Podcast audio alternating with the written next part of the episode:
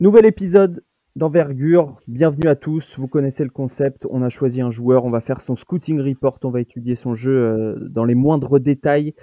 On a choisi un candidat très sérieux pour la draft 2021, un homme qui sait shooter, ça c'est le moins qu'on puisse dire, puisqu'il est tout simplement à 51% à 3 points cette saison et 41% en carrière. À Gonzaga, c'est un coéquipier de Joël Ayayi, notre français. C'est Corey Kispert qui sera le centre de notre attention pour ce podcast. Et pour cela, pour le Scouting Report, nous avons Ben, nous avons Alan, nous avons Romain. Salut messieurs. Salut, Alex. Salut Alex, j'ai décidé de caler mon son un peu sur le tien. Alors là, écoutez, j'ai changé de zone géographique, donc le son, c'est pas ma faute. De toute façon, je parlerai le moins possible.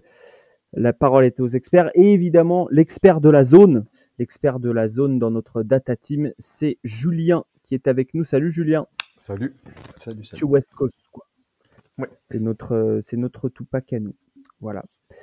Euh, est-ce que, est que tu es West Side till you die de façon qu'on puisse vraiment, vraiment faire la, comparaison jusqu'au bout avec Tupac? Écoute, je, mets surtout le bandana quand, quand, je sors en ce moment parce qu'il fait froid, mais. sortez masqué, surtout sortez masqué. Voilà. Sortez masqué, prenez soin de vous. C'est parti, envergure, épisode 5, saison 4.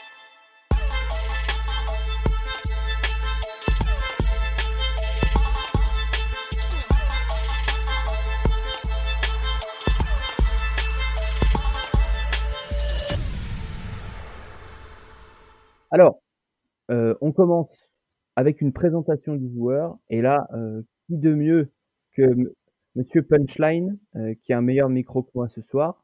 Mais Romain Leroy, est-ce que tu peux me dire, est-ce que tu peux me dire qui est Corey Kisper en quelques lignes? En quelques lignes, c'est un joueur qui vient du, de ce grand état du Washington, qui est originaire de Seattle. c'est une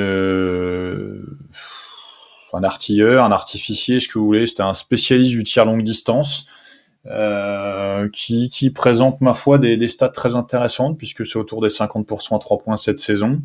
Euh, capable de clairement, euh, de clairement mettre le feu un jour où il met dedans.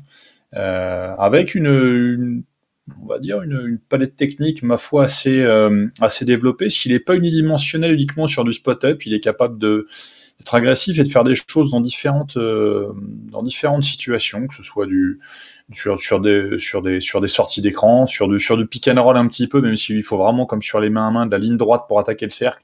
Son bagage technique est intéressant, même dans dans dans, dans l'attaque du cercle, le travail d'appui, mais euh, il a euh, il a comment dire il a quand même pas c'est c'est pas un grand amateur de contact, vous voyez, si, si, si, si on peut le définir comme ça très intéressant dans le jeu sans ballon, mais le jeu de le jeu de Gonzaga s'y prête beaucoup. Il y, a, un jeu de coupe et tout un travail à l'opposé qui fait qu'il trouve chose sur des coupes et sur des tirs dans, dans, la peinture grâce à ça.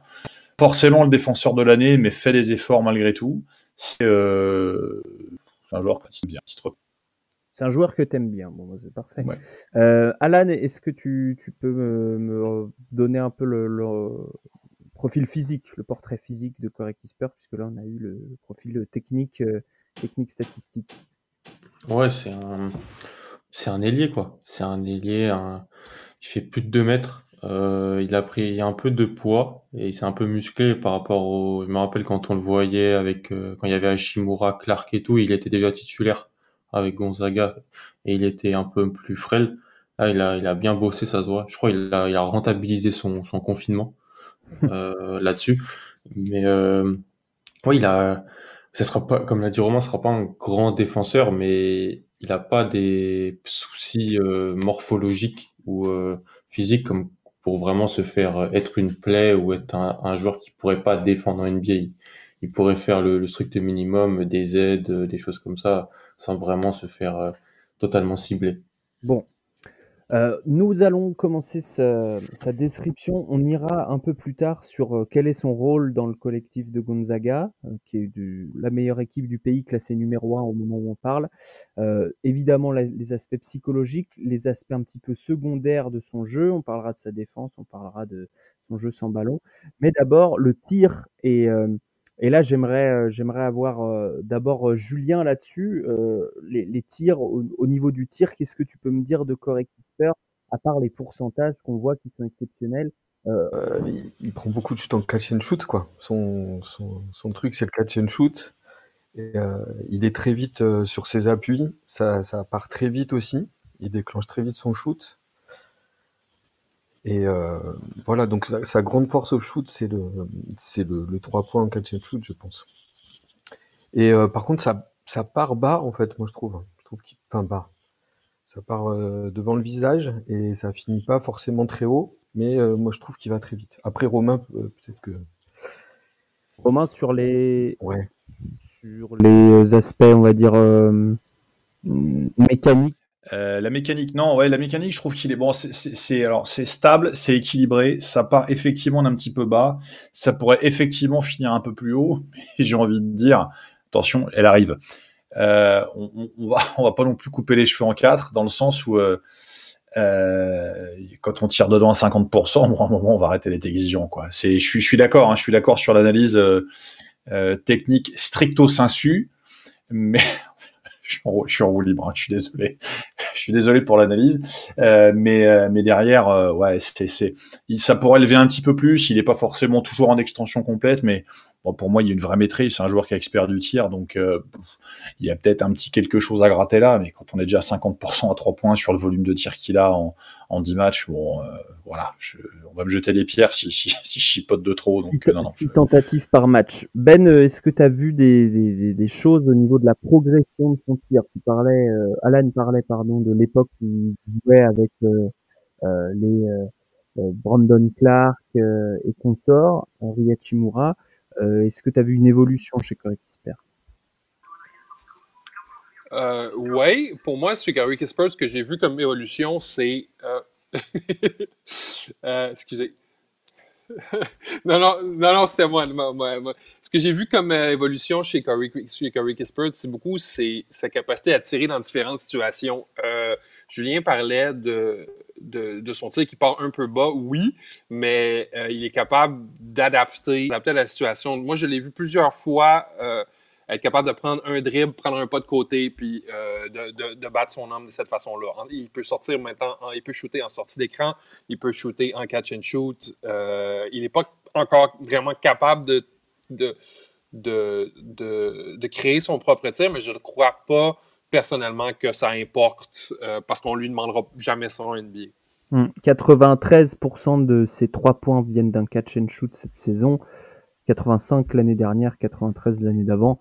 Bref, c'est beaucoup de catch and shoot au niveau du volume, mais euh, Alan, ce que disait Ben est intéressant sur les euh, types de tirs différents qu'on va devoir prendre au niveau du dessus. Il y a ce côté je feinte, et je fais le dribble de côté et j'arrive à rester équilibré, j'arrive à faire tout ça rapidement euh, pour, euh, pour déclencher mon tir.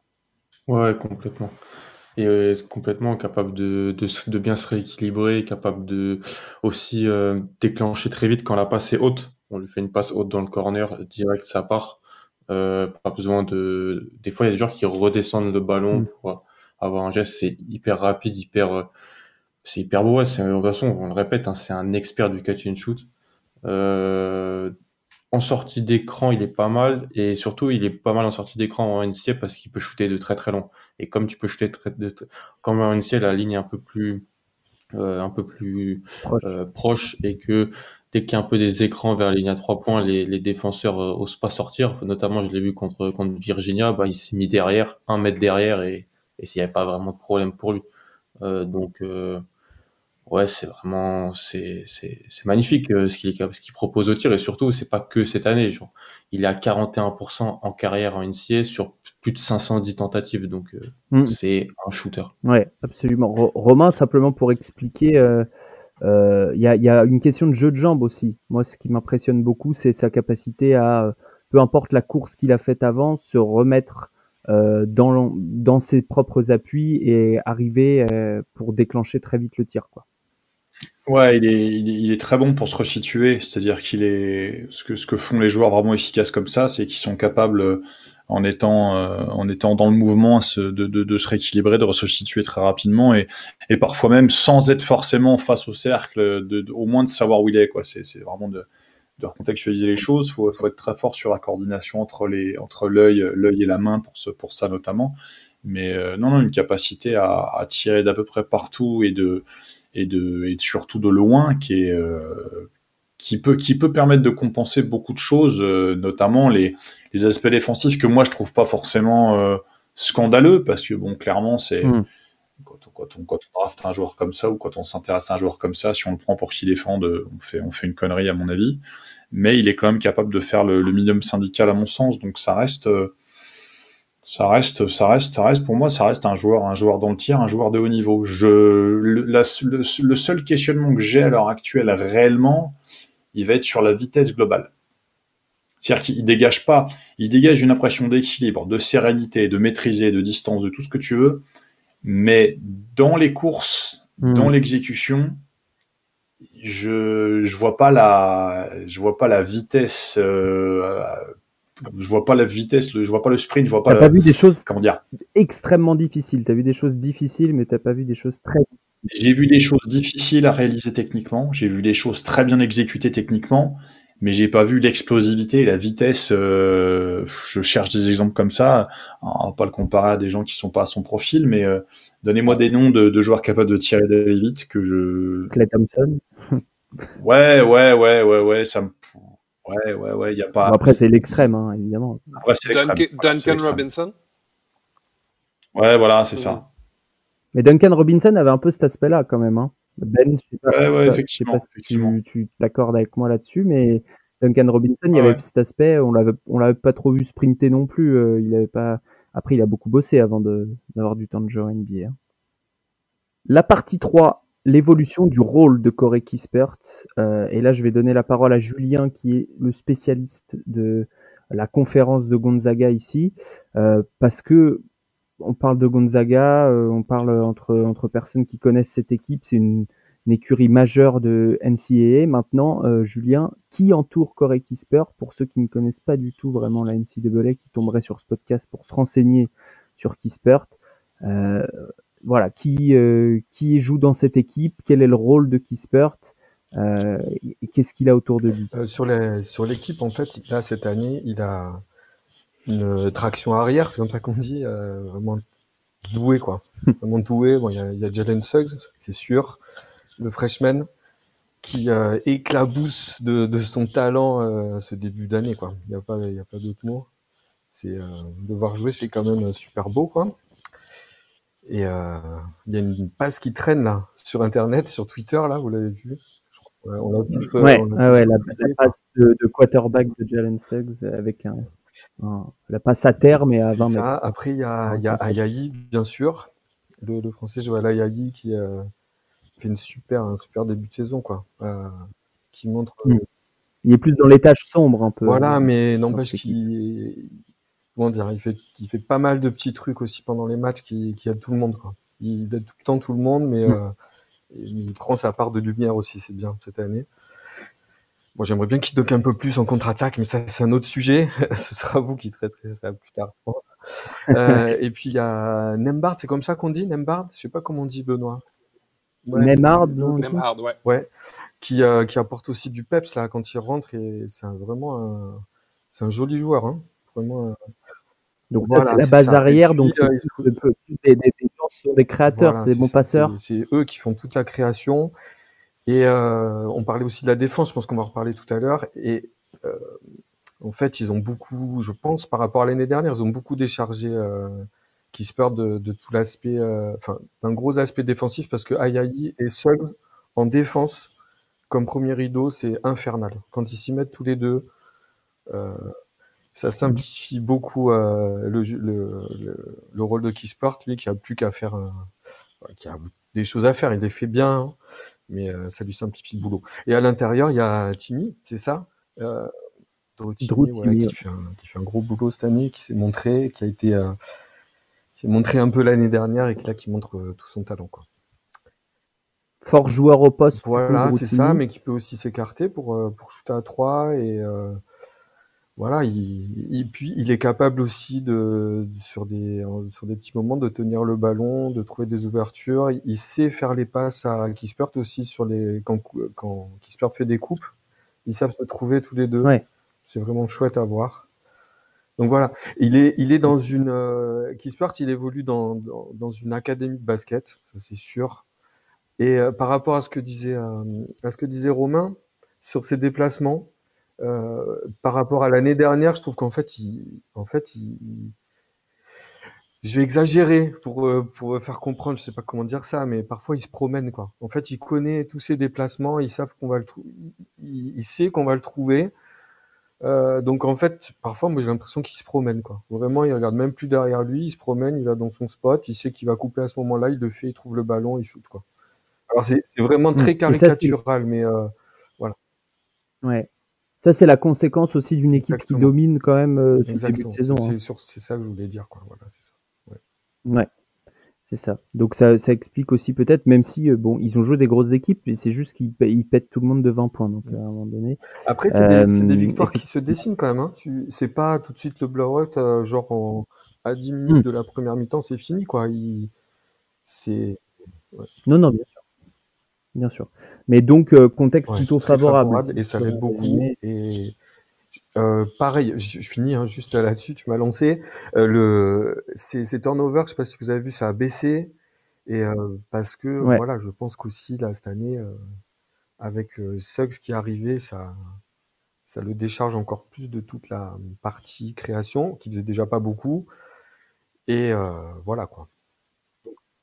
Mais il est à plus Oui, de oui. passes euh, Ouais, ouais, par parce qu'il sait, euh, il sait, euh, par rapport au jeu d'équipe, il sait où, où vont aller tout le monde, quoi. C'est vraiment hyper structuré comme Ouais.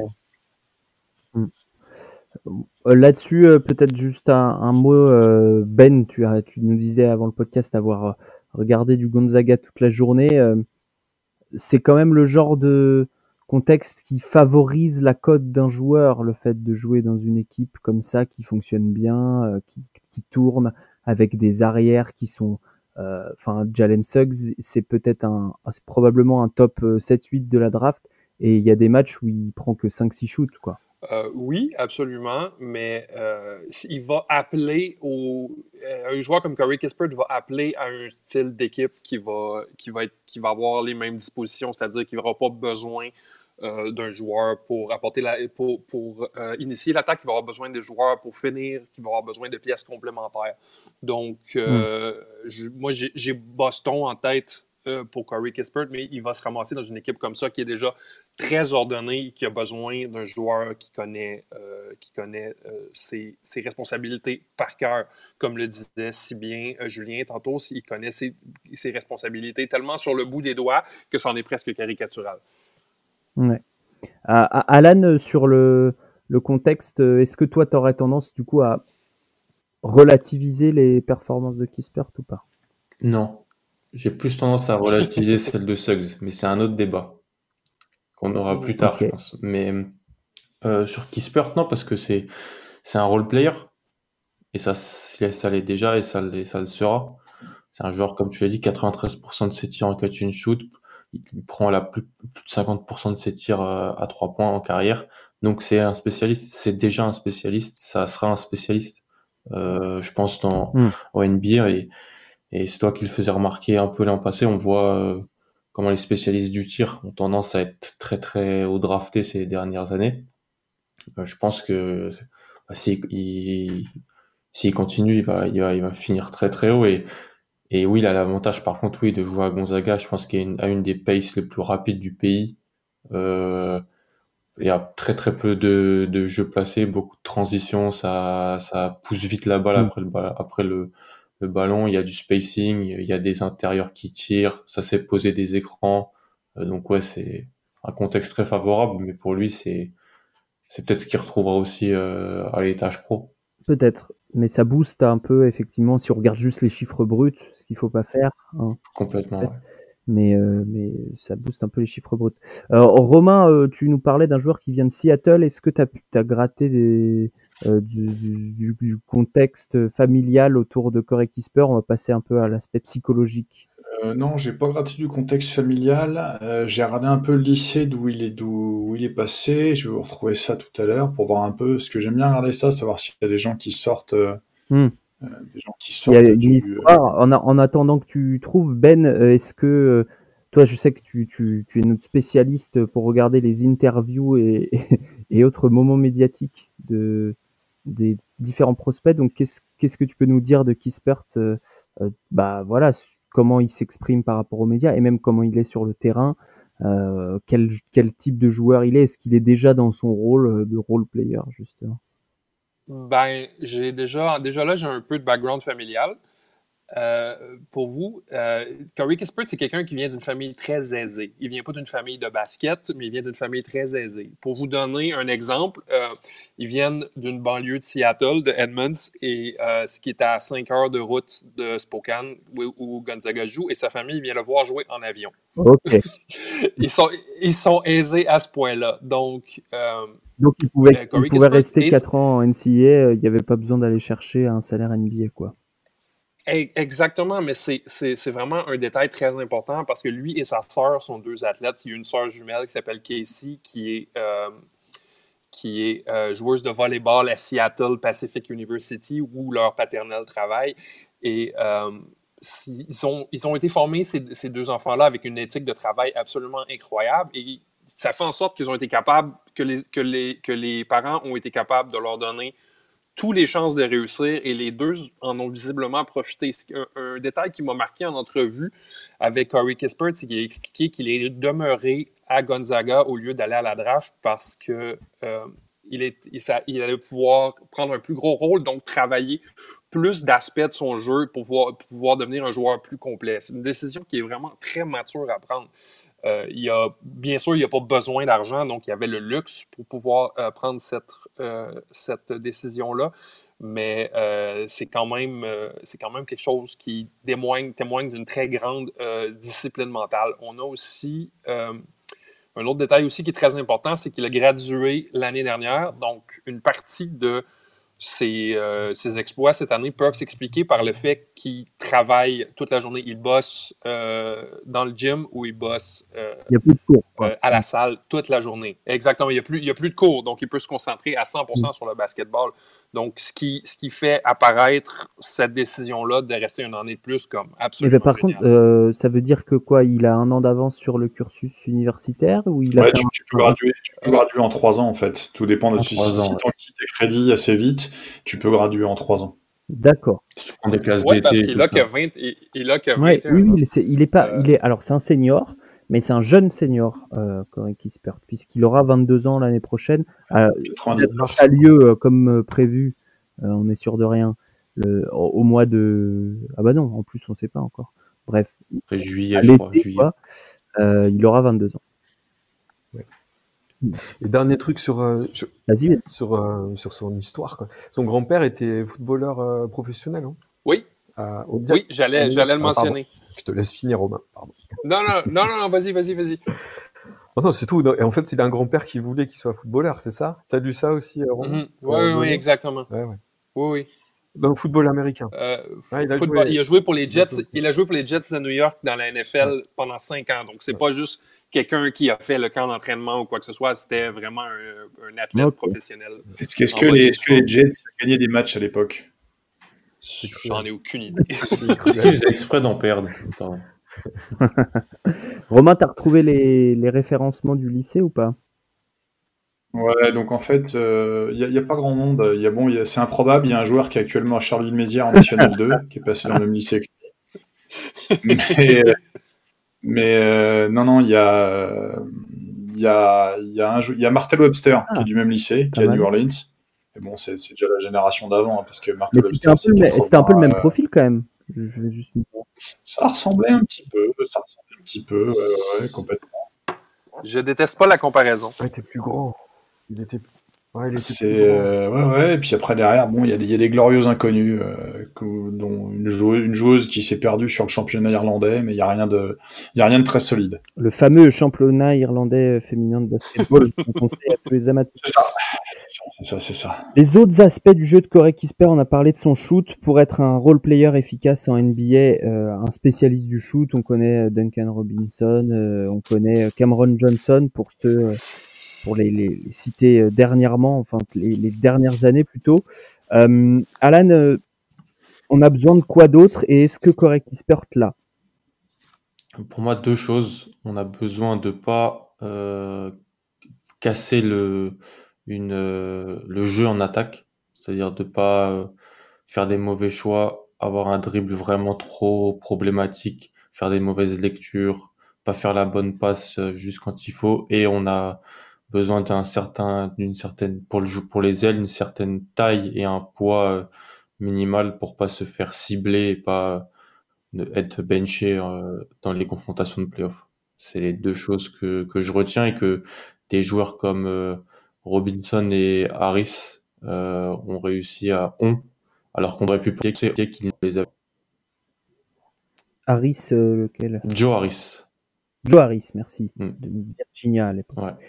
Euh, ben, est-ce que tu es d'accord avec ça? Qu'est-ce que tu peux me dire de son dribble? Romain parlait de effectivement beaucoup de lignes droites. J'ai noté pas mal de main gauche aussi. drive main gauche, peut-être parce qu'on lui coupe la main droite sur le tir aussi. Mais... Il drive main gauche, mais il finit main droite beaucoup. Hein. Mm. Euh, ouais, euh, il y a eu beaucoup de lignes droites. En, transition, il est capable de, shifter. Il est beaucoup plus à l'aise à dribbler euh, est-ouest en transition. Mais sinon, ouais, c'est, je, dirais même que il est moins confortable avec le ballon dans ses mains que simplement pour dribbler. S'il n'y a pas à faire plus qu'une ligne droite, euh, il va être beaucoup plus, il va être beaucoup plus il sera beaucoup moins confortable que, que s'il a créé quelque chose pour lui-même. C'est pas c'est pas un joueur, c'est pas ce type de joueur-là. C'est pas un Dylan Brooks, par exemple. C'est pas quelqu'un qui va créer quelque chose euh, à partir de son dribble. C'est pas quelqu'un qui va, qui va mettre de l'espace. C'est quelqu'un qui va utiliser le dribble à des fins vraiment extrêmement pratiques. C'est pas un gars qui est créatif du tout. Euh, quid de la prise de décision puisque Alan parlait de ça, c'est ça, c'est prendre la décision au bon moment en fait. Euh, euh, il y a des stats qui peuvent nous donner un, aperçu. Julien, tu parlais de ballon perdu tout à l'heure. Euh, par rapport au, enfin le ratio, de toute façon, passe décisive, ballon perdu, c'est un indicateur certain. Il a 12% de passes décisives cette année, 6% de ballons perdus seulement, mais en carrière, il a pas, il est, plutôt sur un, ratio négatif quand même. Euh, Julien, sur ce que tu as vu, sur les matchs que tu as vus, est-ce que c'est quelqu'un qui prend des décisions bien, premièrement, rapidement, deuxièmement? Des, Comment dire il est, il, appliqué, quoi. je trouve qu'il est appliqué, quoi. Il, il, est appliqué dans le sens je suis le texte ou dans le sens je sais ce que j'ai à faire Ouais, il fait plutôt ce qu'il, a, a à faire, quoi. Moi, j'ai l'impression. Euh, il fait des passes, là, cette année, il fait des passes assez sûres, mais très simples, quoi. Il fait pas de, il sort pas du texte. Hein il fait des choses euh, toujours dans, dans, dans le sens du jeu. Euh, c'est propre, quoi. Mais il n'y a pas de prise de risque, quoi. Ouais. C'est des passes à deux mains. Euh. Oui, oui, c'est pas, c'est pas quelqu'un qui va réussir à, à, créer, comme disait Ben, grâce à ça. Alan, défensivement, qu'est-ce que tu lui trouves? Qu'est-ce que tu lui trouves pas? Alors, il va pas se faire viser 2 mètres 1, 99 kilos euh, c'est pas forcément le profil qu'on vise, sauf si c'est euh, assez lent sur les appuis, notamment euh, au latéral. Comment, comment on est de, ce côté-là? Ouais, c'est un peu, Pour moi, c'est un peu le, souci quoi, en défense. se déplacer ouais, latéralement. En, termes d'anticipation de lecture, ça va. Bah, c'est un joueur qui, a, qui aura fait, je, je pense, plus de 100 titularisations en NCA. Donc, sur ça, l'expérience, ça va. Mais ouais, sur les, les joueurs plus petits, euh, il, a, il se fait passer, on va pas se mentir. Il a pas non plus une envergure euh, énorme pour si jamais il doit, il doit venir euh, au contre ou potentiellement embêter un joueur sur un joueur qui voudrait accéder au cercle. Et oui, il est pas très, pas une très grosse vitesse de pied, je trouve, pas, pas très, ouais, pas, pas très bon en mouvement. Mmh. pas très bon en mouvement proche du ballon. Loin du ballon, ça va parce que il, il a l'air il a une bonne appréhension défensive et, et aussi il joue beaucoup la carotte, j'ai l'impression, mais ça c'est euh, expression euh, magnifique. Euh, C'est-à-dire qu'il joue plutôt numéro 9, quoi. C'est ça. Bah, Gonzaga, euh, ça va tellement vite en contre-attaque que des fois, il, zone un peu derrière la ligne à trois points et puis mmh. il va pas du tout au rebond défensif. Et puis, il est, c'est un joueur que. Oui, d'ailleurs, il a un ratio de rebond très faible par mm. rapport à sa taille. Hein. Ouais. Ça peut, être une, ça, peut être, ça peut être une explication. Mm, absolument. Euh, Romain, tu es donc revenu, on t'avait perdu. Euh... Ah, j'ai plus de son. T'avais plus de son, bah écoute. J'ai trouvé un candidat All-Name Team d'ailleurs que je vous partage à l'heure actuelle. Ah, ah oui, Leroy King, bien sûr.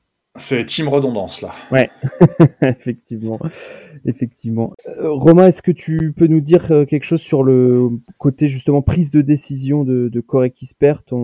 C'était plutôt satisfaisant, euh, prise de décision que ce soit offensive et défensive d'ailleurs.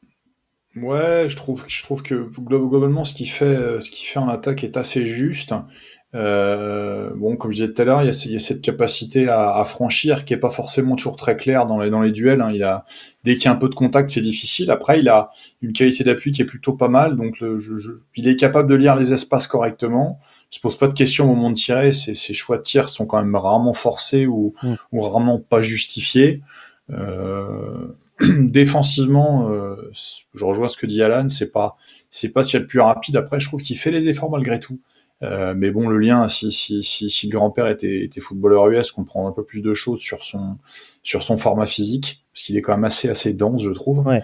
Puis bon, non, moi, moi, pour moi, pour moi le, le meilleur indicateur chiffré pour la prise de décision, c'est le nombre de balles perdues.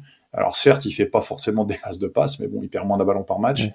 Et il a une rentabilité sur le, sur le tir, il a 75% à 2, 50% à 3, 87% au, au, lancer. Non, je t'ai plus les coupées pleines, quoi. Ouais. Je veux dire, Bon, c'est le produit. Pour moi, le produit est fini et abouti à l'heure actuelle. Euh, la question après, c'est bah, l'upside, c'est la transposition dans le dans le jeu dans le jeu NBA qui va aller plus vite, où il y aura inévitablement des, des gens beaucoup plus athlétiques et beaucoup plus agressifs. Une pression défensive également qui sera différente parce qu'il sera ciblé euh, comme spécialiste, il sera ciblé. Euh, après, est-ce que ça peut aller, est-ce que ça peut se projeter? C'est plus grand qu'un JJ Redick ou des profils comme ça. C'est la même taille que Duncan Robinson. Même... voilà, c'est ouais, ça. C'est plus grand et un peu moins rapide que du DJ Redick, c'est pas tout à fait le même profil, mais je pense que son, son gabarit fait que ça peut euh, ça, ça, peut peut-être se transposer. Hmm. Voilà, on va dire. Ouais, ouais, bah quoi, s'il shoot avec le même pourcentage, évidemment, euh, évidemment que ça, ça va, ça peut se transposer. Il fait, il fait le gabarit de Kyle Korver, à peu près. Hmm. Ah. Il y a de, Kyle était à 2,1, 96 kg. Là, on est sur du 2 mètres, 100 Ouais. kg, donc l'un dans l'autre. Euh, bon, on va pas non plus comparer ce qui est pas comparable, mais c'est pas la même vitesse d'exécution. non, par contre, Kyle va beaucoup plus vite, son tir est plus haut et c'est plus rapide dans l'exécution. Ouais.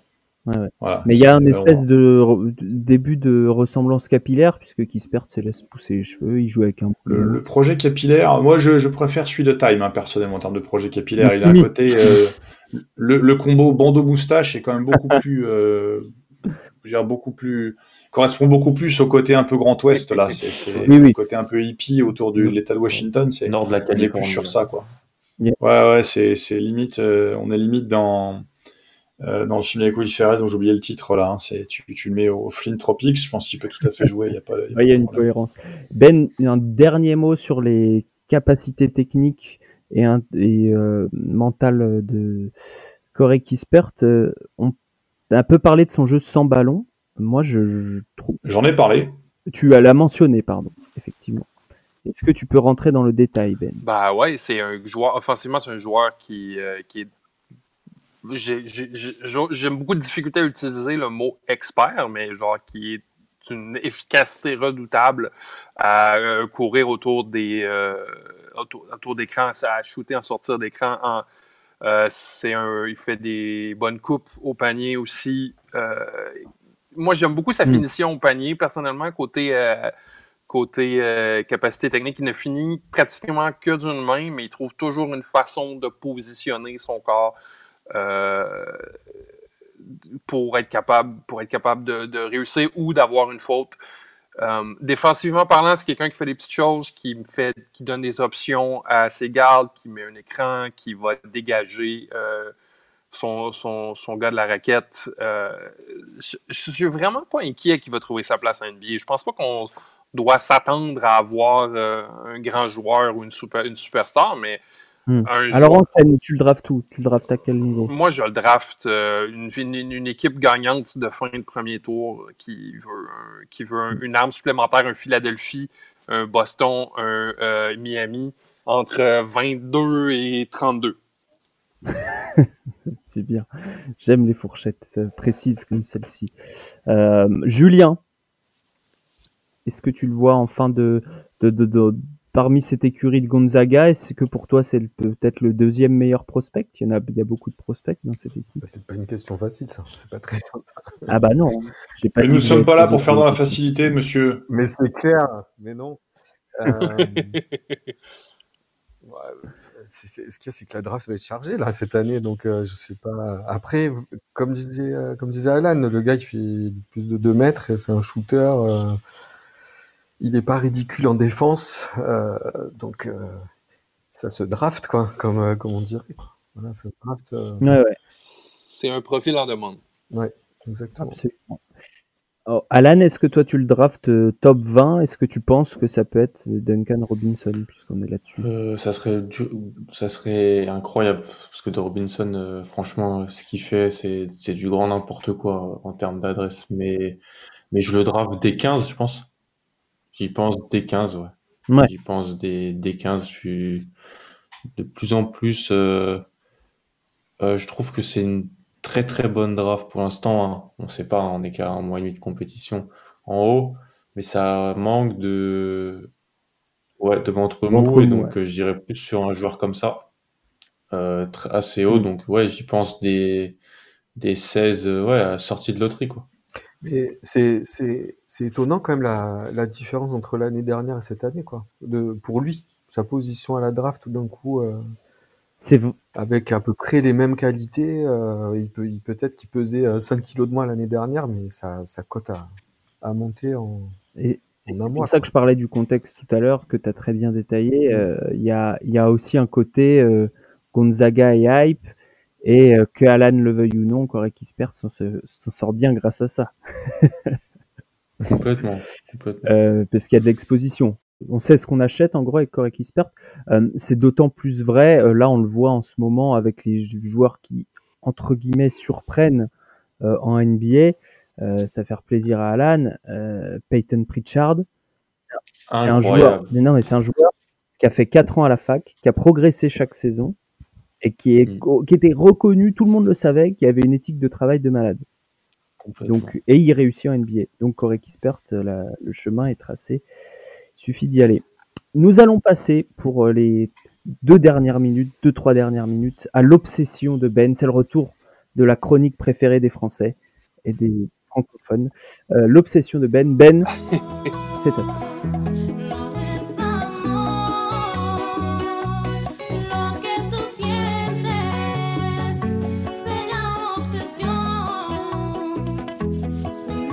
À la demande générale, de revenir avec une obsession. Donc, je veux vous parler, les gars, du prochain petit Québécois dans la NBA qui, eh euh, bizarrement, qui, oui, qui fait écarter beaucoup, beaucoup d'yeux, euh, puis qui a un profil légèrement différent des Dort et des euh, Karim Mané qui sont, qui ont été, qui se sont présentés à la draft devant lui. Bénédicte Mathurin qui joue pour Arizona, qui qui est au départ supposé être un joueur qui allait qui allait être là pendant quatre ans, qui allait se développer, mais qui prend euh, les rênes de l'équipe comme si c'était un taureau en feu.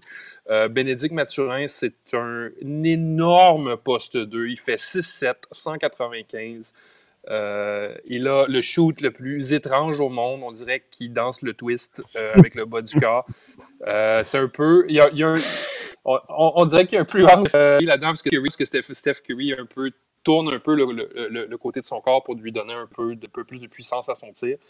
Euh, mais Bénédicte Mathurin le fait vraiment beaucoup. Ça lève pas haut non plus, mais il est tellement grand pour, son, euh, pour sa position euh, que ça ne dérange pas vraiment parce qu'il est capable de tirer par-dessus les gens. Il shoot cette année 49% au total, 41% à 3 points. C'est un joueur physique, euh, long, emmerdant à affronter, qui est capable euh, de créer son tir, qui est capable de défoncer tout le monde euh, en se rendant au panier. C'est très, très intriguant de ce côté-là. C'est un gros défaut, par exemple, qu'il a, c'est qu'il n'est pas un passeur, c'est-à-dire qu'il peut, il est, capable, il est capable de mettre des œillères vraiment très rapidement, de rentrer dans des, dans des prises à deux mm. et de, de, de s'amocher au cercle. Euh, Bénédicte Mathurin, gardez un œil dessus. Moi, je l'ai, je crois, 25e dans mon, euh, dans mon big board ici, mais c'est un joueur qui va monter, qui est amené à prendre de plus, beaucoup plus grandes responsabilités. Si je ne m'abuse, c'est lors de sa victoire, de leur victoire en deuxième euh, overtime contre Washington State, ça a été sa première euh, titularisation. Hmm. Et on précise que Arizona n'ira pas à la March Madness si March Madness il y a, puisqu'ils se sont auto-sanctionnés. Puisque maintenant... Ah, Alex, j'aimerais qu'on arrête de mentir à nos auditeurs. Personne ne nous fait signe, nous n'avons pas de régie. Ah, effectivement. Moi aussi, je voulais vous mentionner. Euh, non, mais effectivement, c'est ce que tu dis. Alors, il y a plusieurs petites choses par rapport à lui. Déjà, si vous voulez le voir, c'est maintenant, parce qu'on va pas voir Arizona pendant très longtemps. Euh, et derrière, derrière, il sort en fait de, de l'académie euh, NBA là, qui est à qui est à Mexico City. Alors la NBA commence à s'implanter un peu partout dans le monde. Ouais, absolument. Elle arrive en Espagne aussi très bientôt. Je crois que c'est à Madrid. Je sais plus si c'est à Madrid ou à Valence qui s'implante l'un l'un ou l'autre. Madrid, je crois. Et il y a un joueur de Gonzaga à l'heure actuelle qui est sorti de la même. C'est Monsieur Oumar Balo, qui est euh, qui est d'origine malienne et qui est euh, qui est passé par l'Espagne et qui est maintenant à qui est passé donc par, par cette académie en Amérique du Sud et qui est, qui est aujourd'hui à Gonzaga. Ouais, absolument. Euh, un mot, euh, Julien, c'est aussi ta, ta zone, ça tombe très bien. Incroyable. Alors, euh, ouais, je l'ai vu jouer, mais comme c'est un, gros prospect, tu vois, je, vous, les laisse généralement. Moi, je m'occupe des, des gars un peu plus sombres. Mais euh, en fait, j'avais regardé au début de l'année, je l'avais trouvé hyper nerveux, mais ça fait partie de son caractère, quoi. il avait l'air assez frustré sur les premiers matchs. alors, je sais pas. Mm-hmm si c'est parce que euh, il avait pas son temps de jeu ou alors qu'il faisait des stats déjà. Mais je l'avais trouvé très euh, un petit peu énervé quoi sur le terrain, un peu comme euh, Zaire Williams. Je sais pas si vous Zaire Williams, euh, je sais pas si vous l'avez vu au début de l'année là. Il, il, pétait un peu les plombs contre les arbitres.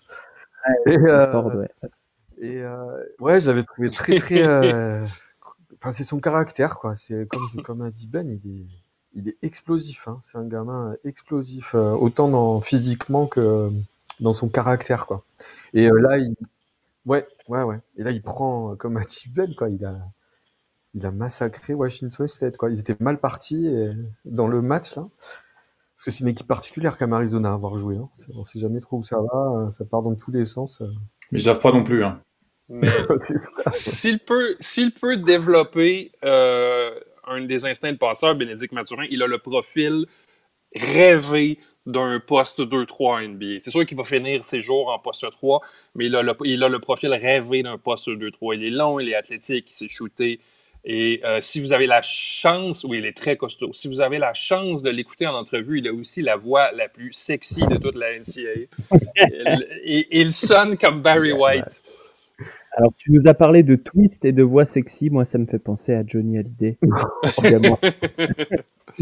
Viens danser le twist, la version française de Let's Twist Again. On vous laissera avec ça. Merci à tous les quatre. Vous pouvez retrouver le profil de Bénédicte Mathurin, le profil euh, de Correct Expert sur le site d'envergure.co, des scouting reports aussi, des vidéos sur notre compte Instagram pour l'œil fixé vers la draft 2021. On aura aussi des petites interviews à venir, euh, interviews euh, surprises avec des prospects. Je vous en dis pas plus. Ciao tout le monde.